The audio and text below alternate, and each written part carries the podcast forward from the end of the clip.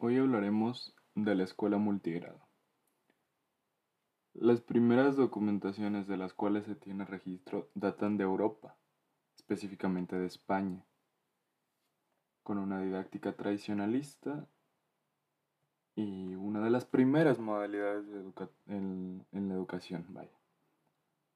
Yéndonos al contexto latinoamericano, encontramos a Pablo Freire que es uno de los principales exponentes de esto, ya que en Colombia y en Brasil, de donde es originario él, tuvo su mayor auge dentro de Latinoamérica.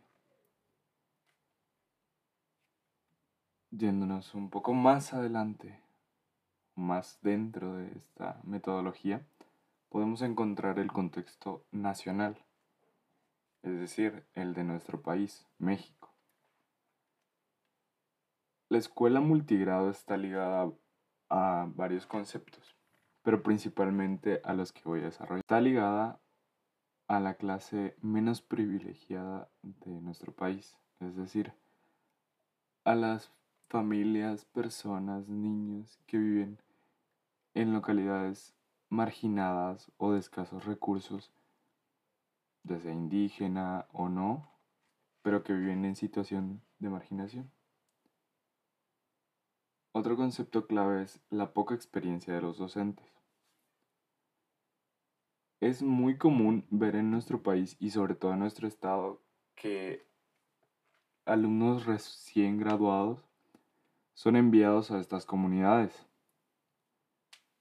Es decir, no tienen la experiencia suficiente ni el conocimiento para trabajar en estas situaciones. Otro concepto clave es la metodología con la que se trabaja.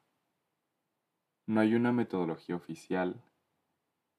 Los documentos que nos ayudan a trabajar con este tipo de situaciones son de manera extraoficial. El rezago educativo. El rezago educativo va ligado a eh, la poca experiencia de los docentes. Es muy común, y es algo que está muy mal, es que cuando un maestro en una escuela, eh, ya sea urbana o rural, en cualquier situación, suele hacer lo siguiente pasa a los niños al siguiente grado, aún sabiendo que no tienen los conocimientos para pasar ese grado. Lo cual genera rezago, porque cuando están en el siguiente grado, necesitan aprender lo que ya debían saber y lo que están viendo. En educación preescolar, la organización es de manera unitaria, es decir, un docente se encarga de los tres grados de preescolar. En raras ocasiones hay una estructura bidocente, dos maestros, uno se encarga de dos grupos y por lo consecuente una, uno o una se encarga del otro grupo. En primaria tenemos más clasificaciones. Unitaria, un maestro para los seis grupos. Bidocente, dos maestros para los seis grupos, es decir, tres grupos por cada maestro. Tridocente. En la modalidad tridocente tenemos a tres maestros para los seis grupos, es decir, dos grupos o dos grados para cada maestro.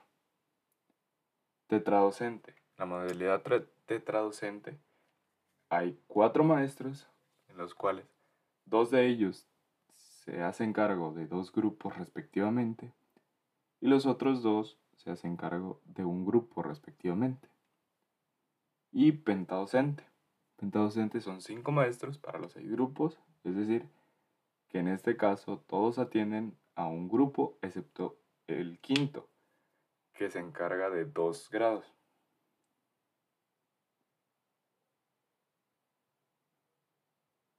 En la secundaria Las modalidades son las telesecundarias unitarias o bidocentes, en las que uno o dos maestros son los que se encargan de impartir todas las materias.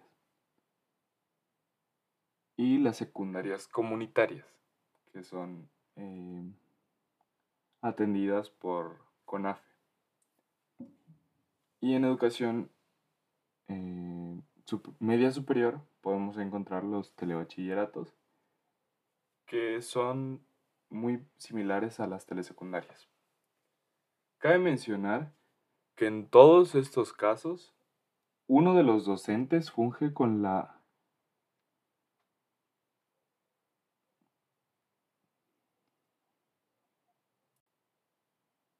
funge con la tarea de ser el director, es decir, un director encargado, es decir, que es administrativo y que es docente. Algunos de los retos que podemos enfrentar como docentes en nuestras escuelas multigradas en Chiapas sobre todo es la falta de planeación, es decir, que tenemos que seguir un plan y programas establecidos a nivel nacional, pero adecuarlos a nuestro contexto, lo cual se vuelve un tanto complicado o tedioso por el hecho de que tenemos que trabajar con varios grupos a la misma vez.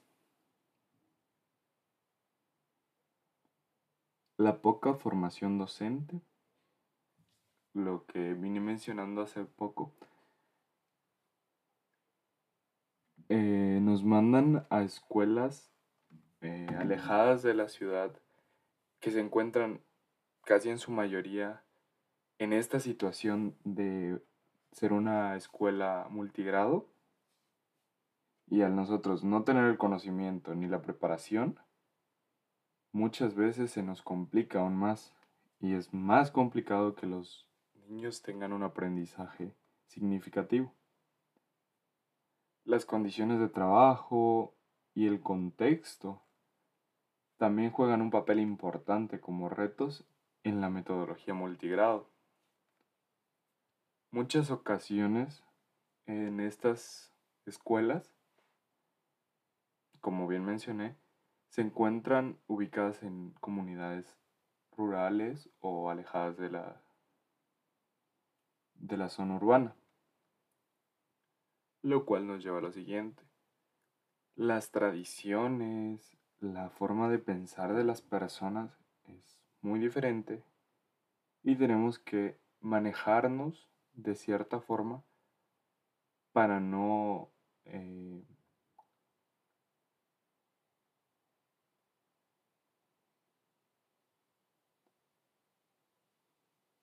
para no atentar contra los usos y costumbres de esa comunidad.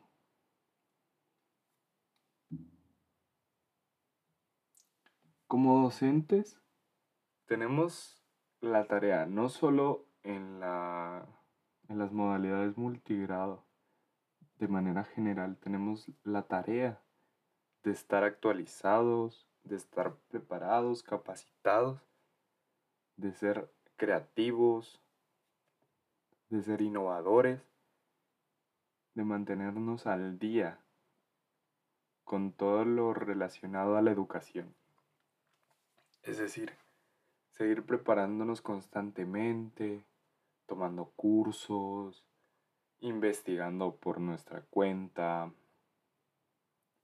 asistiendo a todo tipo de exposiciones que nos preparen un poco más para educar a los niños que son el futuro de nuestro mundo. Las escuelas necesitan mucho apoyo por parte de nuestro gobierno. Necesitan recursos, necesitan eh, no solo recursos económicos, o sea, no solo que nos den dinero para comprar cosas o dinero para hacer cosas. También necesitamos material didáctico, algo que nos puede dar eh, nuestro gobierno y nuestra Secretaría de Educación.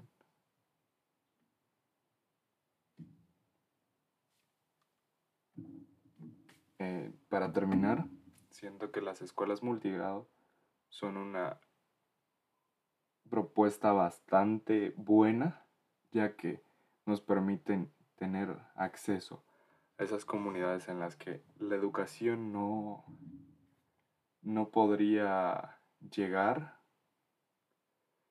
y por ende tenemos la oportunidad como docentes y nuestros niños la oportunidad como alumnos de transmitir conocimiento y de recibir conocimiento respectivamente. Siento que la propuesta multigrado es algo que no debe desaparecer, eh, al menos en comunidades en las que se requiere, pero debe adecuarse a nuestra actualidad y debe mejorar